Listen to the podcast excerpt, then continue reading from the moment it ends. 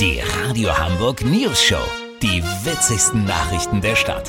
Mit Olli Hansen, Jessica Burmeister und Peter von Rumpold. Guten Tag. Überall die gleichen Ladenketten, hässliche Parkhäuser und nach Geschäftsschluss ist entweder tote Hose oder die Autoposer übernehmen die City. Doch jetzt hat man bei uns in Hamburg der Verödung der Innenstadt den Kampf angesagt. Und was gemacht? Wohl, Jessie? Ja, keine Ahnung. Schöne Cafés geplant vielleicht oder einen kleinen grünen Park mit Springbrunnen angelegt. Ja, der Trägerverbund Projekt Innenstadt war nicht ganz so kreativ, aber immerhin, man will die Strahlkraft der Innenstadt mit 88 neuen Bänken erhöhen. Die wurden am Mittwoch aufgestellt. Unser Reporter Olli Hansen hat schon mal Probe gesessen. Olli pimpt die Aktion Die City.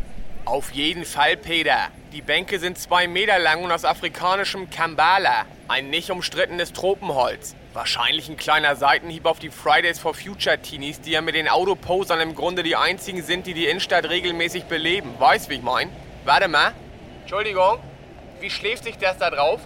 Bisschen hart und nicht regengeschützt? Nee, stimmt.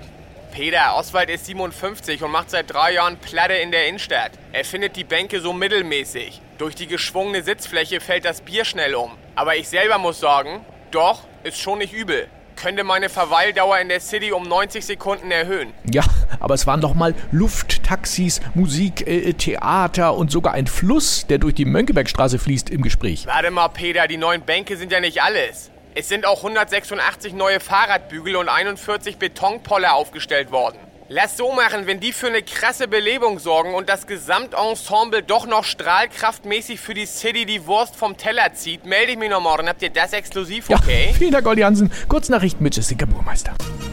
GEW, Pädagogengewerkschaft kritisiert Schulöffnung. Ja, ganz ehrlich, wie sollen die Lehrer bis Montag jemand finden, der die Katze füttert und das Gartenhaus zu Ende baut? Angst vor Jobverlust. Karl Lauterbach sagte der Augsburger Speziellen, dass wenn die Inzidenzen weiter so dramatisch sinken, er bald in keine Talkshow mehr eingeladen werde.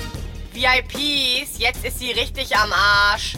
Po-Implantat bei Kim Kardashian geplatzt. Das Wetter. Das Wetter wurde Ihnen präsentiert von Sonne. Am Wochenende endlich fast überall erhältlich. Das war's von uns. Wir hören uns Montag wieder. Bleiben Sie doof. Wir sind's schon.